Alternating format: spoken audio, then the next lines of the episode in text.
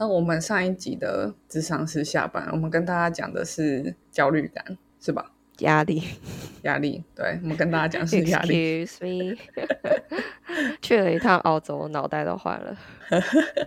真的失去了时间，失去了任何的概念。好，那这一次我们要跟大家讲的是寂寞感。我我觉得寂寞感是，我觉得是。所有的人一生当中都会有的感觉，但我觉得尤其是在青少年时期，然后还有二三十岁的时候，我觉得会是主要的一种情绪吧。因为这个时候我们很多人际关系都在一直改变，然后我们生活的环境。然后我们对自己的了解会一直在改变，所以会很很容易觉得不被了解，或是没有归属，那这个就会带来寂寞感。所以我觉得今天第二集聊寂寞，对我个人而言也是很有很有感觉的一集。嗯，最近感到很寂寞吗？我最近超寂寞，超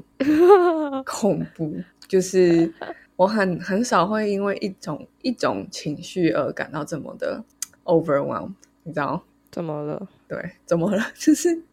就是我我去澳洲玩十天嘛，就是去看女子四足。然后我在出出发之前，我就已经先下载三款交友软体，因为我想要认识当地的人。然后呢，但是就是跟他们聊天啊，聊天之后就也好像也没有办法见到面之类的，因为觉得文化好像。不太一样，他们不太会跟只会来一下下的人见面，这样，然后我就觉得好寂寞。而且还有另外一个原因，就是其实其实 FIFA 的女子世足是一个很 gay 的运动。你可以比如说西班牙队，好了，他们有八成的球员都不是直的，这样，就他可能是双性恋啊、同性恋什么，但反正他就不是直的这样。所以其实很多观众也都不是直的。然后对我来说。单身是一个很新的时期，我以前就是一段接一段，所以这一次一个人到南半球，然后再 开始哽咽，不要哭，没有那个早上早上起来还没有开嗓。不要哭，我也很寂寞，我也我陪你寂寞。继续继续，好继续。然后就晚上去买东西，然后就看到路上很多就是女同志的情侣，然后就觉得哦被闪到，哦好寂寞，超寂寞。然后一个人到一个就是四季是相反的嘛，因为在台湾是夏天，然后到了澳洲的时候又突然变冬天，所以那个变化都很大。然后就突然觉得哦一切都很陌生。然后又被情侣闪到，异性恋就算了，然后年轻情侣就算了，因为年轻情侣看了这场，你心里可以诅咒他们，反正你们很快就分手，这样你就可以调试。可是看到的都是一对一对的老女同志情侣，他就觉得哦，我也想要这样，他就哦，好寂寞这样子。他们也有可能才刚认识不久啊，然后就对啊。我后来跟我朋友讲，他们也说，有可能他们才刚开始 dating 啊，这样。哦，对啊。但我我到到我已经被伤害了，如果我当下我马上想起来。我当时搞不好他们本来不认识之类的，哦，就当下在那个 moment 真的就觉得伤害已经造成。我为什么要来这里？对，为什么来这这么远地方被闪瞎？被闪？我在台湾还闪的不够，还要跑来澳洲被闪，哇，那真的很惨哎，不一样的经验。嗯嗯，那你呢？哎，我觉得好像在旅行的时候就很容易感到寂寞，就对我之前。自己去欧洲旅行的时候，背包客，然后也是学生，然后就单身。哇，我那时候还母胎单身，我想起来了。然后，然后就也是一样啊，在街上，然后就就觉得，哦，天啊，世界这么大，然后，然后四周是我看不懂的文字，然后讲的不我听不懂的语言，然后吃的食物我也很不习惯，然后一切这么多不习惯，然后同时我又是自己旅行，然后就觉得。很孤单，很寂寞，对，没错，对对哦对，而且我觉得除了那个之外，除了旅行的时候，其实我觉得我自己日常生活中也蛮常感到寂寂寞的嘛，或者说孤单，嗯，对，因为就嗯，我不知道是不是是因为出社会开始工作的原因，还是我现在纽约，然后纽约的嗯。生活节奏特别快，所以就其实很这边很多人就是来来去去的。他们可能哦是学生，然后来了就是来念 master，然后念个两年，然后可能就搬去别的州找，就去别的州开始工作，或者是嗯嗯嗯，呃去别的国家，或者是回台湾，或者是就总而言之，这种人际关系的变动是很大，他们可能一瞬间就突然间就不在这个城市了。然后再也是因为新的人很多，然后呃，大家随时都在认识新的朋友，所以我发现其实反而在这边要。我会很常有一种感觉，就是哎，其实我好像也认识不少人，然后我每个周末可能也会跟，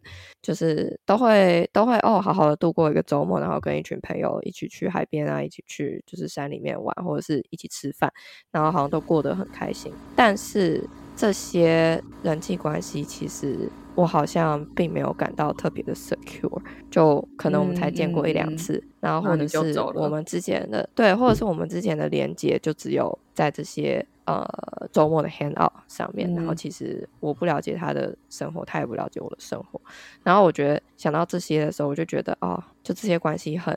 很、很不确定，很若即若离的感觉，就感觉哦，只要他没有来约我，或是我没有来约他，好像这个关系就不存在。然后这个其实就让我还蛮寂寞的。嗯，哇，我觉得这个开场让人觉得好。苍凉哦，我怎么会想到这个很复杂的词？但我这真的觉得好苍凉。因为你刚看完老 老年那个澳洲女同志，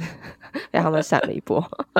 闪真的闪一波哎！而且不是他们好像不是澳洲人，他们是别别的国家，因为他们是来澳洲看他们国家球赛，所以我才会更觉得寂寞。就是哦，我也好想 要这么老的时候，跟我的伴侣一起到一个陌生的国家看球，然后闪别人，这样就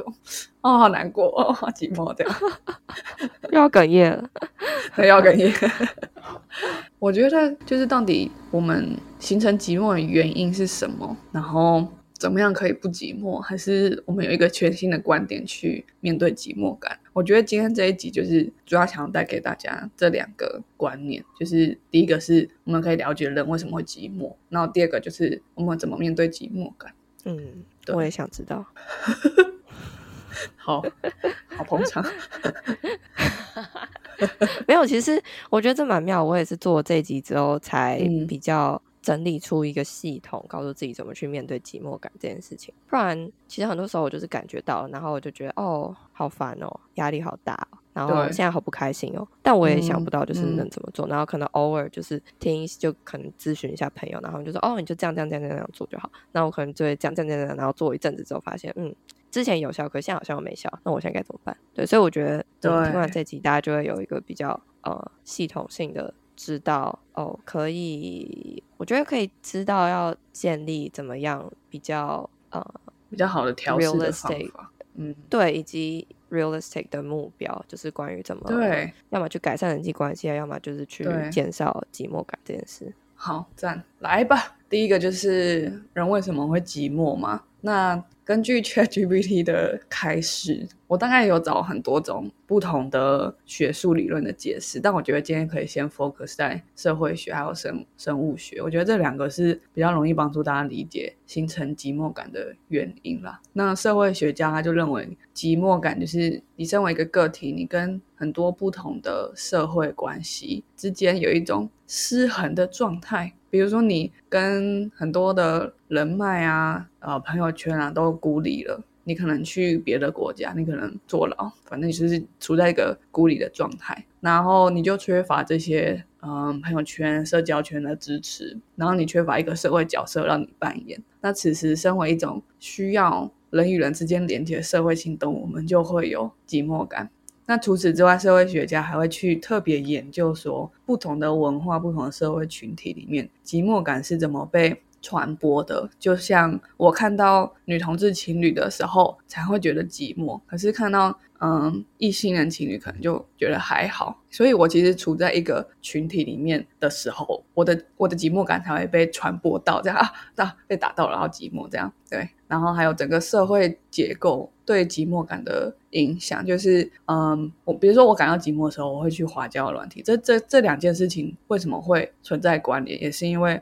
我们现在这个社会是蛮容易去透过任何的嗯 App 的方式解决很多社社会的需求、生物的需求，比如说食物外送啊什么之类的，所以我们才会建立这种关联性。哎，寂寞的时候去滑交软体，这样这是社会学家的解释。然后另外一个是生物学家的解释。那当然就是跟我们身为社会动物很有关系，因为我们需要透过建立一个社群，弱弱的人类才可以在丛林当中生存下来。所以什么样的？机制会驱使人会想要聚在一起，而不是驱使人想要自己待在家，就是所谓的寂寞感。所以我们的脑就演化出来一种，呃，当我感到孤立的时候，我就会不舒服的这种情绪的机制。那我因为我不舒服，比如说我饥饿，我会去吃东西。那所以相对的，我寂寞的时候，我就想要去建立人与人之间的连接。那比如说脑神经科学研究就说，就是寂寞跟大脑中的什么神经传导物质还有区域相关。比如说多巴胺和血清素，它可能会调节寂寞感，所以社交行为会刺激你去生产多巴胺跟血清素，就是这样，所以就解决了你的寂寞感这个，或或调节了寂寞感这件事情。这个大概就是对寂寞感的解释。第一个就是缺乏社交连接，或者是你在社交连接上面没有获得满足。然后另外一个就是你生而为人，你的脑袋本身就内建了一种我不要寂寞的机制，好，所以大概就是很简单的解释。那接下来问已经下班的职场时，我们要怎么面对寂寞感？唉，嗯，不小心叹了一口大气，因为我觉得，我觉得身为二十，可能因为我们现在二十几岁嘛，然后，然后就像你说，生活中有很多人际关系上的变动，或是事业，或者是呃，对自我的。了解，所以寂寞好像真的是一个生活的常态，至少对我来说好像是这样。而且我觉得，甚至让我自己去承认这件事情，我也是花了一段时间。就我记得，我我们刚开始讨论这集主题的时候，我就想说，没有啊，我一点都不寂寞。我觉得我孤单，但我不寂寞啦。这样。但现在越想就觉得，嗯，不对，我其实是蛮寂寞的。然后我觉得，其实意识到这件事情，好像反而莫名的有一种，嗯。莫名的有一种就是胸口原本很紧，但是慢慢松开的感觉。哦，真的。然后不错，我觉得可能是一种就是，嗯，其实我就是跟大家一样，就我在寂寞，大家也在寂寞，嗯，有一点那种感觉嘛，嗯，对。哦，不过我们要说就是，嗯，就首先其实寂寞感还是跟人际关系有很大的关联性嘛，因为就像刚刚 Shane 说的，其实我们作为一个社会性动物，需要。其他人需要社交行为，需要其他人的陪伴，是一个很正常的事情。但我们要理解到说，嗯，如果我们就是一天二十四小时，或是一周七天，都是需要只能透过与别人的社交行为，呃，来与别人的陪伴，或是跟别人的社交行为而感到不寂寞的话，是一个不现实的期待。对，对我觉得首先要意识到说。在某种程度上，我们在生活中一定是会感到寂寞的。然后，对于那种程度的寂寞，呃，我们呃，就应该想说，在生活中感受到的寂寞，我们可以去稍微判断一下自己现在到底是呃，这个寂寞有多寂寞，以及它是一个在就是哦，大家都会。嗯，或多或少感受到那种程度的寂寞吗？还是其实你在人际关系上有呃，或许你的有一些需求没有被满足，或者是说哦，你身边的人际关系其实并不是一个健康的人际关系，是一个而是一个 toxic 的 relationships，嗯，或者是说你的生活中其实根本就缺少了社交行为，缺少了与人的互动，是因为呃。你你的寂寞程度大概在哪里？以及是因为这三个原因里面的哪一个原因而感到寂寞？我觉得首先是我们可以去判断一下的事情，然后再来也是，其实我们人际说人际关系，其实有各式各样不同的人际关系。我们有恋爱关系，然后我们有友情朋友关系，然后我们也有家人关系，然后再来我们也有这种工作上或是同才学校的。呃的关系，嗯，所以呃，我觉得首先我们先去区分说，我们寂寞的程度在哪里，然后是呃是是哪一种人际关系？哪一种人际关系特别感到寂寞？对，或者嗯是说，哎，你其实有意识到某一些共同的 pattern，然后让你在不同呃这几种关系里面，呃，在不同的关系里面都感受到，都看到一样的 pattern，然后都感受到或多或少程度的寂寞感。嗯，所以我们要先知道说，哎，比如说我可能是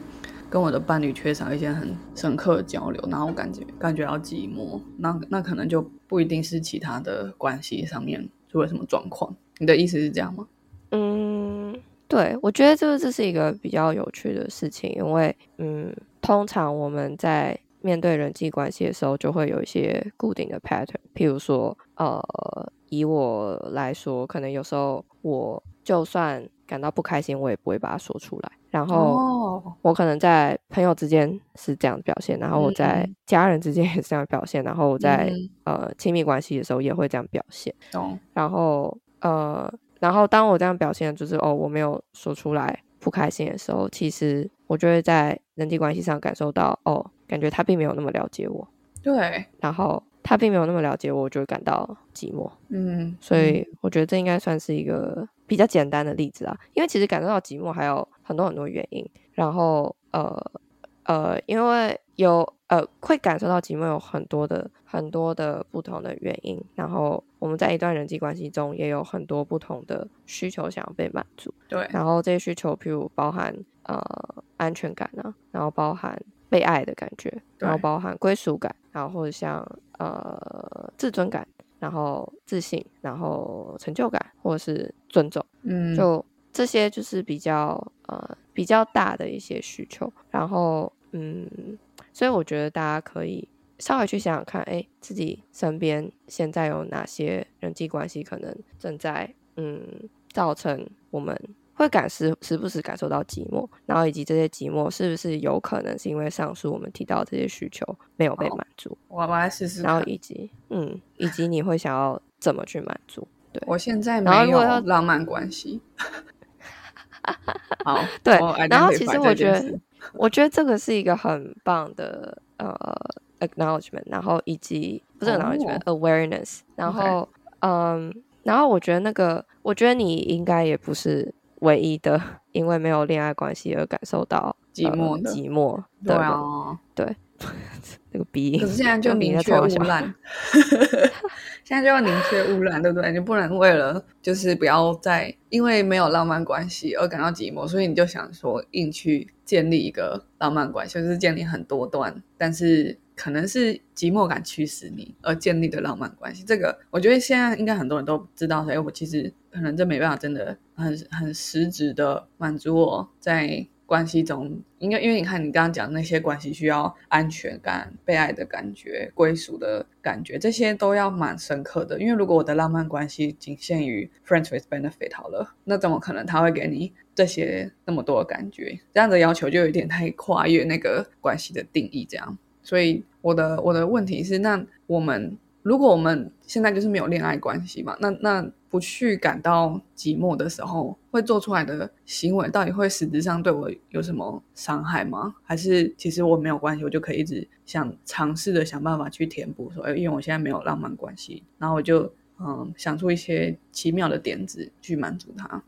到底怎么定义那个点子？对，到底怎么定义我的行为是健康不健康，或是对我的对我的想要解决寂寞感这件事情是有实质帮助，还是其实治标不治本？哦，嗯那你目前做了哪些，采取了哪些行为去解决你的寂寞感？我就像我最一开始讲，就是因为我去澳洲，然后就人生地不熟，就很想要见，很想要再跟当地人透过约会的方式，然后得到爱与归属的感觉，这样对。然后我我觉得，其实在一个旅程当中已经很孤单了，然后在滑交友软体的时候，其实一定都会有被拒绝的感觉。因为你用完了别人，但他没有用完你，这时候就是一种被拒绝嘛。或者是你跟他 say hi，然后他完全没有回你，那也是一种被拒绝啊。或者是你邀请他跟你一起吃饭，然后他说他没空，反正有各式各样的可能性会让你觉得被拒绝。因为反正现 dating 就是这样，所以已经很寂寞了，然后又持续的感觉到被拒绝。我觉得我后来就觉得这是一个恶性循环，可是我的寂寞感又驱使我继续去做这件事情，因为我觉得搞不好会成功，然后我的寂寞感就被解决了。但我但我觉得这样没有很。很有实质的帮，所以我想问你说，到底怎么去界定？哎，我现在想到这个方法，只是一种短暂的应对，还是一种其实可以持续下去的蛮好的适应的行为？这样，嗯，所以呃，现在听起来就是你解决寂寞感的方式，就是希望尽快找到一个恋爱关系，对吗？对啊，嗯，了解。OK，我觉得，嗯，我觉得我首先。可以完全可以理解为什么人会想要有恋爱关系，而且我觉得恋爱关系真的是一个很特别的一种关系，就是你在其他种关系里面是感受不到的。就它不仅有这种朋友之间的 connection，然后 belongings，然后呃 love，然后 support，然后 trust，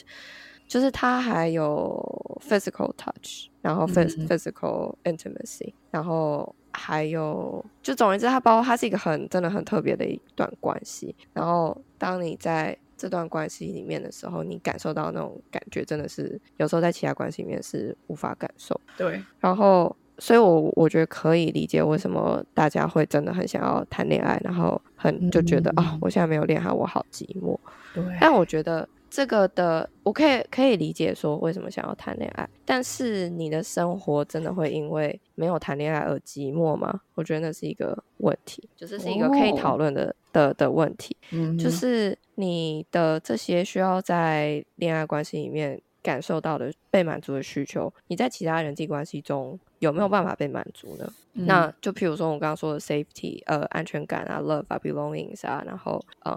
呃，respect 啊，然后 trust 啊，support，其实这些仔细想想都是可以在就是其他方面的人际关系中被满足的。然后，嗯，然后呃，如果真的觉得这些关系，哎，就是没有啊，我就是只有在我跟我男友或者是我跟我女友。呃，或者是就是我跟我伴侣在一起的时候，我才感受得到，就是我在其他任何人际关系都感受不到。那嗯呃，有时候可能是出自于呃，或许你在其他人际关系中的互动方式，呃，有一些可以需要调整的地方。然后呃，另外还有一个嗯，对，有可能是需要需要互需要去调整的地方。不过 要调整什么？嗯。我觉得有很多有很多东西要调，有时候是就是关于对自我的认知，然后或者是有时候是关于对呃其他人行为的解读，然后有时候有可能是我们的 communication skills，就有很多很多方法。但总而言之，我觉得嗯嗯，有时候我们可能会觉得说，如果没有恋爱，我就我这个人就不满，就没有就会就是一个不完整的个体。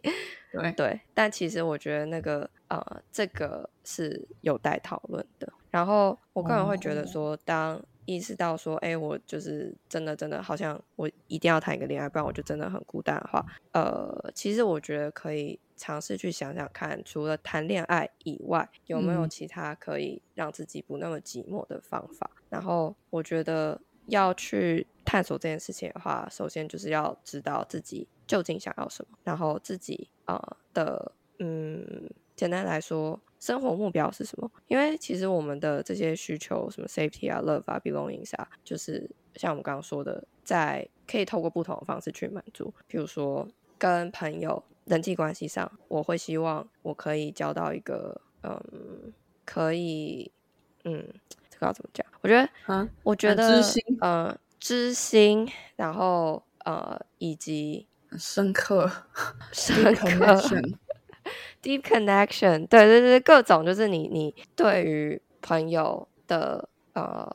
expectation 是什么？然后我觉得这些东西都是可以去了解的，而且要去了解这件事情，只能透过不断不断的尝试。就比如说，我先交了一个朋友，然后跟他相处一阵子之后。就是哦，大概知道说哦，在这个朋友身上，或许这是一个有趣的人，但是他他不尊重的，这样他不尊重我哇，就是 red flag。但或者说他有趣，可是他并不是一个好的 listener。那那可能我就会想要在，我就想要去交其他朋友，然后在其他朋友身上，就是找到呃可以让我满足。的就可以可以就是，譬如说，就找到另外一个哦，呃，是一个很好的 listener 的朋友，然后我们就可以在这方面获得 connection。对，所以我觉得，呃，简单来说就是，嗯，首先要知道。自己是什么地方没有被满足，然后去想想看，除了谈恋爱这件这个 approach 之外，还有没有其他办法可以让自己的需求被满足？然后，呃，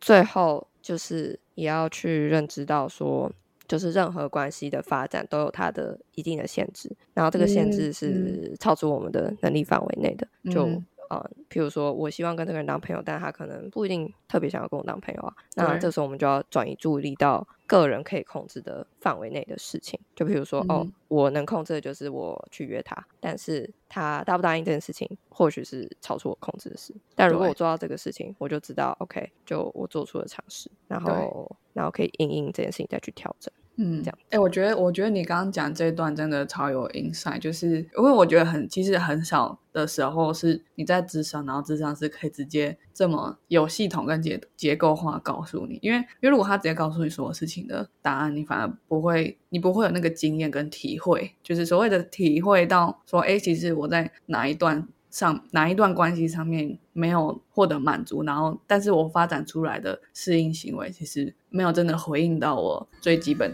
一开始那个本质上的需求或者那个本质上的问题，智商师都不会直接告诉你，他都会想要引导你，因为你才可以体会到嘛，那你自己才会理解跟做出改变。所以我觉得这段可以直接知道答案，其实还蛮爽的。然后我想要做一点点整理，就是。因为我刚刚的问题是说，哎，我怎么知道说，哎，我现在的行为是不是真的治标治本？那就是我们老师他刚刚有说，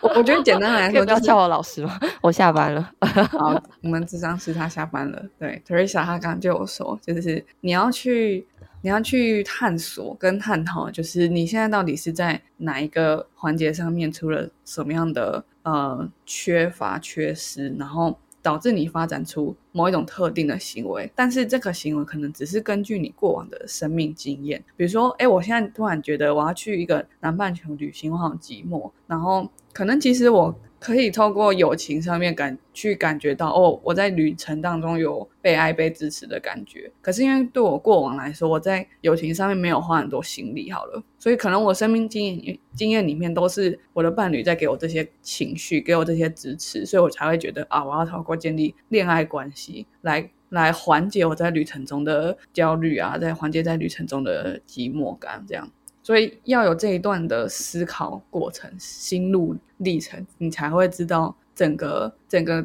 嗯，你你做你作为一个嗯作业系统，你作业的逻辑是什么？然后你最后运算出来的结果，是不是真的有回答到你最一开始最想要获得解决的问题，或者是最想要获得答案的那个提问？我觉得大概思考过程是这样，然后我自己很喜欢去了解心理学的东西，就是因为它是一个很重视脉络的思考方式。它跟我学社会科学或是商学有一个很不一样的地方，是它非常的个人化。所以你今天问一个智商是一个问题，你你问不同智商是你可能得到的。你自己的结论都会不一样，因为它跟你自己处于什么时刻、你的情绪，然后你对自己的觉察到哪一个程度，或是这个智商式的 style 是什么，都会有很多的影响。可是社会科学它是比较。直截了当，他会告诉你说：“哎，今天社会上就是因为有性别不平等存在，所以会有 A、B、C、D、E 这些现象的出现，就是他蛮他蛮点对点的。那更不用说商学，就是啊，我现在的投资报酬率很低，那我那我就去提高什么利润啊，然后降低成本什么之类的，这样。”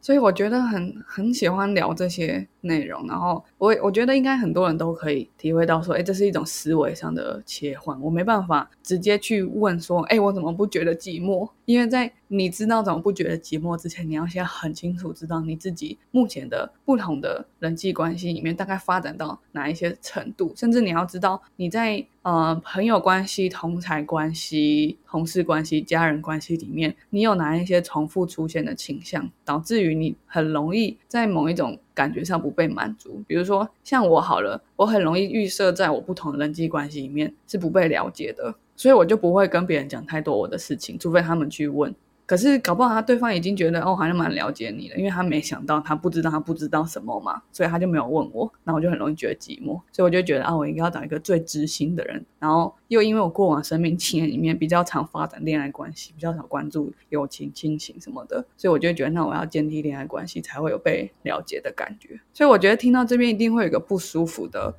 感受，就是我一定要去。很大程度的调整我在其他关系里面的这些重复出现的行为，或者是一些固定的思维框架，我才可以比较真的很简单的去回答自己说怎么不感到寂寞。然后我觉得这个是跟算塔罗或者是呃星座运势很不一样的地方。你你不可能拿一颗水晶，你不可能去穿什么颜色衣服就解决这个问题。干嘛突然 judge 别人啦？没有真的啊。哎，我很喜欢星座，哎，对啊，我也很喜欢啊。可是，可是我觉得，呃，塔罗或者是星座给我的解释我喜欢，可是他给我的解决方案，我觉得不一定，不一定真的很治本。我觉得我希望给大家就是一种很资本的想法，然后因为要资本，所以你要调整的东西一定会让你不舒服，因为不舒服来自于我以前太习惯，我二三十年来我的我的个性就已经发展成这样，我现在要叫我调整真的很困难。可是我觉得意识到跟调整它之后的收获会非常的大。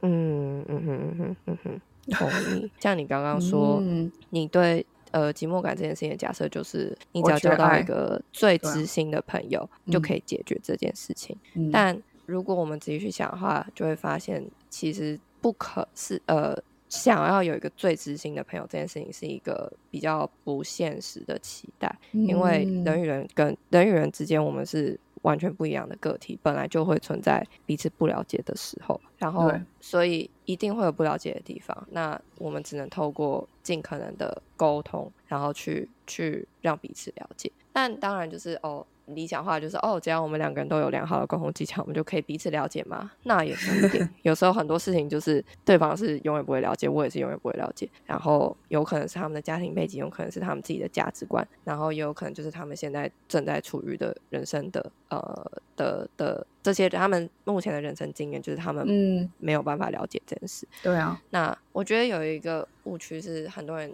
常常会觉得说，哦，他没有办法了解我，就代表。他不爱我。第一，对他不爱我，然后他不喜欢我，他呃呃，他可能会伤害我，然后我们就是不合。但就会有这些各式各样的假设，但这些假设其实不一定完全是真的。嗯嗯，有可能是好像有有可能就是就是是有限制啊，就他没有那么的是非分明，就是他就是不爱我。就哦，当然就是他有可能没有到我想象中那么喜欢我，但并不是他就不爱我这么大程度。的一个一个假设，他可能还是爱你，只是他的成长背景跟你差太多，他很难体会你现在的痛苦的来源啊、寂寞的来源啊之类的。所以要真的完全了解你，除非你可以像是一个诗人一样，或是艺术家一样，用各式各样的媒介传达你所有的情绪，然后他又很会鉴赏你所有的创作，他才可以 catch 到那些很难言语形容的感受吧。嗯，其实就是同理心吧，就是有时候我们不需要有一模一样的经验才可以同理别人。然后我觉得同理这件事情就是另外一个需要练习多一级的哦，练习对。好，OK。那最后你可不可以再给我们一些例子？就你可能比较常观察到一些发展出来去适应寂寞的寂寞感的一些例子，然后他可能不见得总是会这么有。有效率的去缓解你的寂寞感，反而给你造成一些生活上困扰。嗯，我觉得应该比较像是，就比起一个 approach，我自己观察到更像是一个现象吧。哦，因为大家都在，大家都去唱 KTV 了，然后如果我不去的话，感觉我好像回家好像蛮无聊的。哦，对，输掉，或是嗯。我回家还蛮无聊，就是这种大家都在做某一件事情或同一件事情，嗯，然后你脱离群体去自行活动的话，好像会感到孤单。这个是我自己对 formal 的定义了。然后我我自己呢，在纽约其实是还蛮常感受到这种感觉，就是啊，上个礼拜看到大家都呃一起去看 Barbie，然后我还没看。嗯，就是我也不见得是说我一定要跟别人讨论，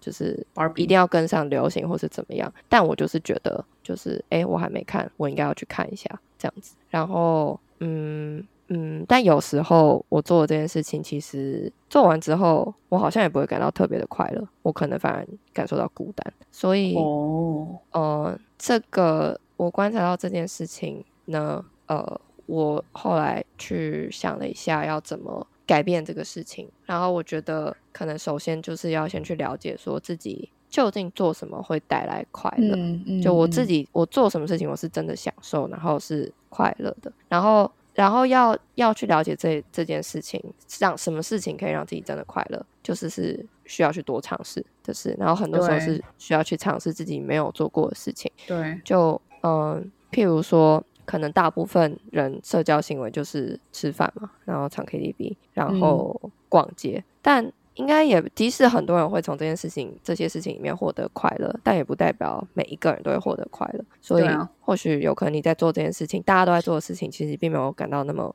呃，你做完之后，其实就觉得，哎、也还好，没有到充电，然后也没有到放松。那有可能你可以去，有可能其有其他更适合你，呃，做起来会快乐的事情，是需要你去尝试的。然嗯后，嗯对，所以我觉得首先去了解自己真的做起来是什么会快乐的事情，可以可以先去尝试练习一下。然后，呃，我自己之前的经验就是，哦，刚刚那个 KTV，就其实有一次我我们可能一群人在某人家烤肉，然后烤完肉应该十点多吧，然后这时候突然就有人说要不要去唱 KTV，然后唱 KTV 的地方 距离烤肉的地方大概车程二十嗯分钟，哇然后好认真呃哦，，在一个非常远的地方，然后如果开如果就是跟大家一起坐车去那边，我再回家的话，至少要四十分钟，然后坐地铁可能要一个半小时，我靠，所以是一个非常远的地方。但是那个当下，因为我就觉得，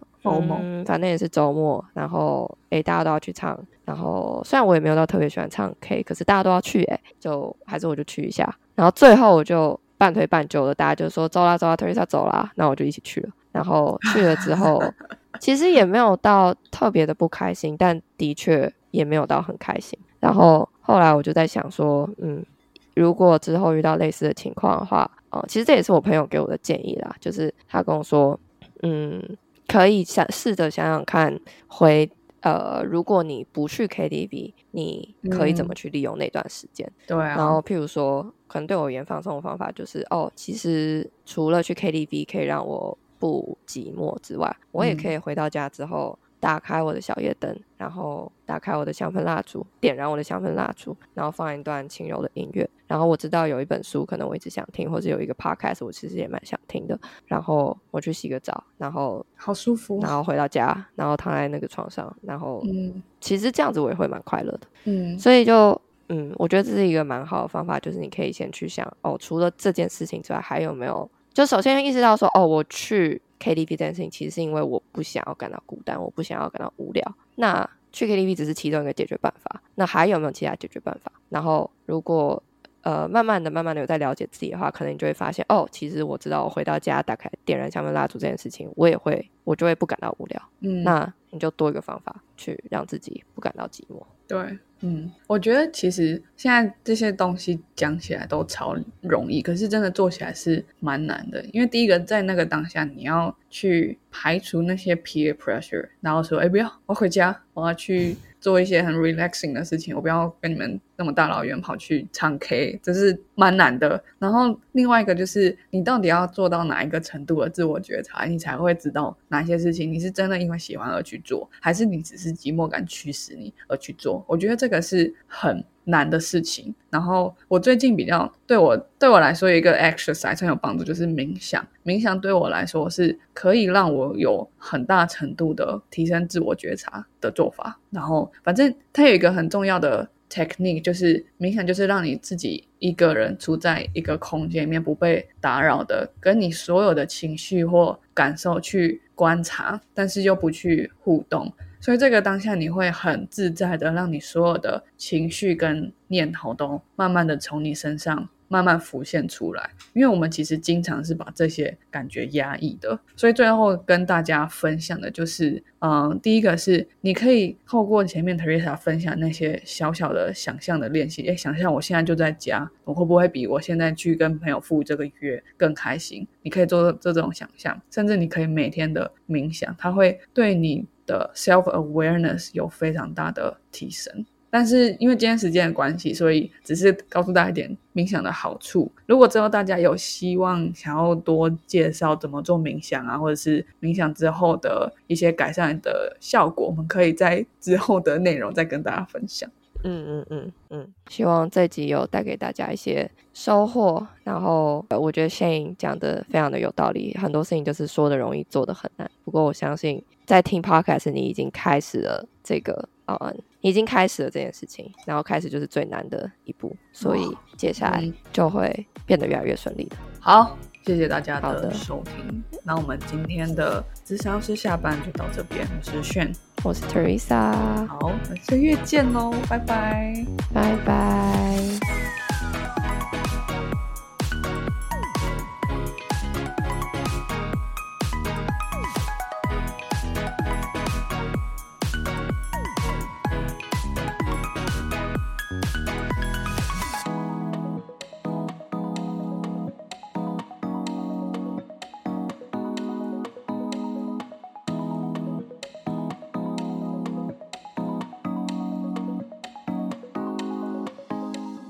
感谢收听到最后的你，现在立马按下关注并开启通知，也欢迎点击本集留言连结，让我们知道你的看法。如果你连这句话都听完了，是不是该关注我们啦？啊，如果你已经关注我们了，是不是该发了我们的 Instagram 啦？啊，那如果你已经发了我们的 Instagram，是不是该赞助我们啦？啊，如果已经赞助我们了，那我们谢谢你啦，拜拜。